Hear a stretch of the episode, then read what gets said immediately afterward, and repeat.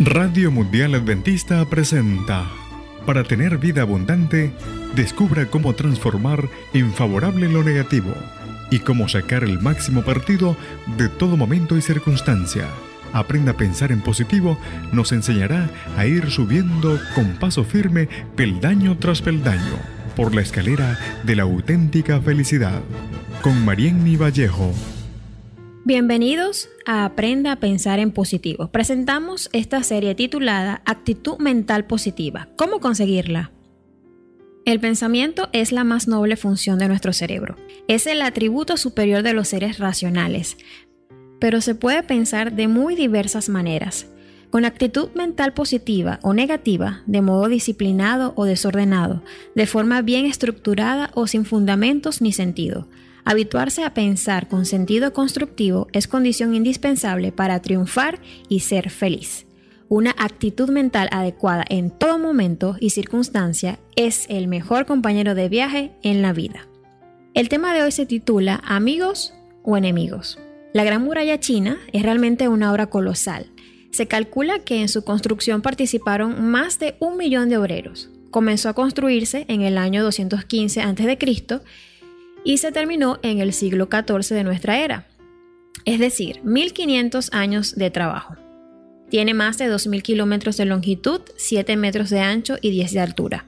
Atraviesa numerosos valles y montañas. Se ha dicho repetidamente que sería la única obra hecha por manos humanas que podría verse desde la luna, lo cual, aunque no sea cierto, nos habla de su increíble grandeza.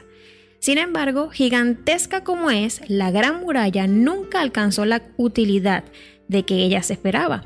Se la había construido para proteger al pueblo de la invasión de ejércitos enemigos, pero jamás cumplió tal propósito. ¿Por qué? Porque los invasores siempre encontraron algún traidor que les abriera desde el interior una de las tantas puertas que tenía la muralla. Un enorme esfuerzo sin casi ninguna utilidad práctica. Este hecho histórico invita a la reflexión. ¿Cuántas murallas nos construimos los seres humanos? La muralla de la cultura para protegernos del enemigo de la ignorancia, la muralla de la buena posición económica para defendernos de la pobreza, la muralla de la fe para evitar los males de la incredulidad.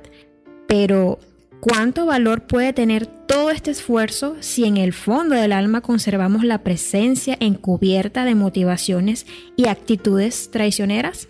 La gran muralla china resultó inútil por culpa de los enemigos internos. Así también toda nuestra vida puede terminar en fracasos, no por causa de los demás, sino debido a nosotros mismos, un mal pensamiento, una actitud mezquina o un vicio destructivo que destructure nuestra actividad mental. Un solo pensamiento torcido y negativo, alojado en el cerebro, cual tumor maligno, cuántos estragos produce, es el peor enemigo de la vida. La autodestructiva codicia de Judas el esclavizante alcoholismo de Alejandro Magno, la ciega ambición de Napoleón, son apenas una muestra indicativa del triste final que por lo general aguarda quienes no enfocan debidamente sus pensamientos. ¿Cuántos están llamados a triunfar pero fracasan, tan solo porque se dejan dominar por pensamientos hostiles y negativos? Quien recuerde la historia de la muralla china se esforzará por cultivar una actitud mental positiva, no permitiendo que ningún pensamiento hostil se instale en su mente. Todas sus neuronas estarán al servicio de propósitos y fines nobles. Recuerda, quien desea que sus esfuerzos sean coronados por el éxito, ha de cultivar una actitud mental positiva, desechando toda toxina mental del cerebro para ser feliz por lo que piense y realice vale la pena intentarlo. Dios te bendiga. En la producción del texto, Enrique Chai y Frances Gelabert. Aprenda a pensar en positivo fue una presentación de Radio Mundial Adventista